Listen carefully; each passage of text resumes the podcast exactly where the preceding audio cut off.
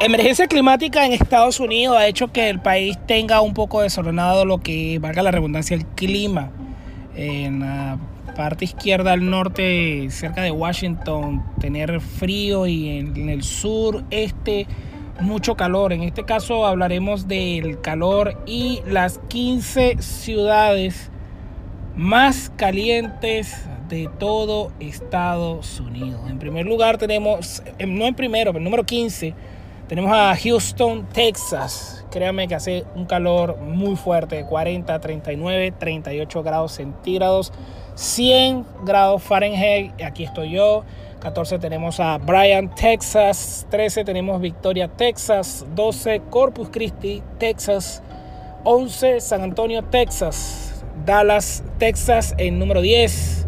Austin, Texas en número 9. Waco, Texas, número 8. Tucson, Arizona, número 7. McAllen, Texas, número 6. Laredo, Texas, número 5. Las Vegas, Nevada, número 4.